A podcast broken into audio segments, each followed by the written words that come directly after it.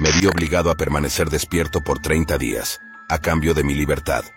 Lo llamaron el experimento ruso del sueño.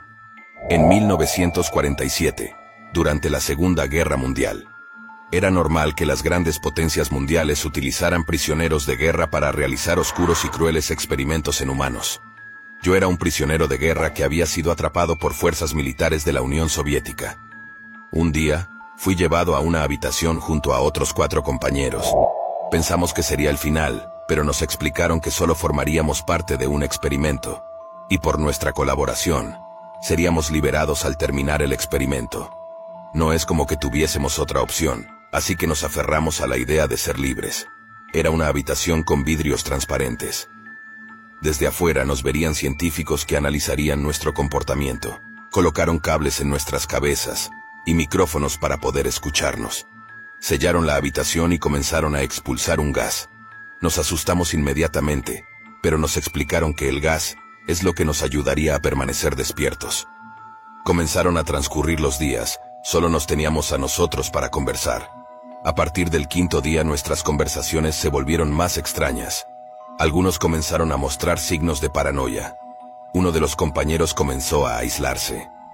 Ya no hablábamos entre nosotros porque hablábamos con nuestras alucinaciones. A partir del día 9, otro compañero comenzó a gritar descontroladamente. Gritó durante tres horas. Los científicos tuvieron que apagar los micrófonos para no escuchar. Luego de tres horas regresó un silencio absoluto. Cuando volteé a ver el rostro del sujeto, seguía con la boca abierta, pero no emitía ningún sonido. Él había desgarrado sus cuerdas vocales, y como resultado quedó mudo. La locura se apoderó de toda la habitación. Comenzamos a arrancar hojas de libros y a untarlas con nuestras propias heces sobre el vidrio para que no pudieran vernos. Los científicos ya no podían vernos, solo escucharnos. Pero con el paso de los días dejaron de escuchar sonidos. La habitación estaba completamente en silencio. El día 15 del experimento, decidieron entrar a la habitación para ver qué estaba pasando, por lo que cortaron el gas y abrieron las puertas. Se encontraron con una escena terrible. Uno de nosotros ya había muerto tras quedarse dormido. El suelo de la habitación tenía centímetros de sangre.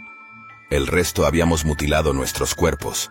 Todos teníamos graves heridas que nos hicimos por temor a quedarnos dormidos, el dolor también nos ayudaba a permanecer despiertos. Uno de nosotros saltó violentamente sobre los científicos para exigir que colocaran el gas.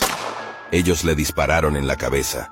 Los científicos estaban sorprendidos por la fortaleza que mostramos los tres sujetos que quedábamos con vida, ya que teníamos heridas letales en nuestro cuerpo. Nos sacaron de la habitación para curar nuestras heridas. En ese proceso, otro de los nuestros se quedó dormido y murió inmediatamente. Ya solo quedábamos dos, el que había quedado mudo al comienzo de esta historia, y yo. Vendaron nuestros cuerpos, o lo que quedaba de ellos. De regreso a la habitación, el líder del experimento obligó a tres científicos a entrar a la habitación con nosotros, ya que el experimento debía ser con cinco personas. Uno de los científicos, aterrado, sacó su arma y mató al líder del experimento y al prisionero mudo. Él no iba a permitir que lo encerraran con monstruos que ya no podían llamarse personas. Yo era el último que quedaba con vida. El científico me apuntó con su arma. Me miró fijamente a los ojos y me preguntó, ¿qué eres? ¿Qué qué soy? Soy la maldad que vive en lo más profundo de la mente humana y que se mantiene bajo control por el acto de dormir. Me disparó en el corazón y pensar que por un momento fui casi libre.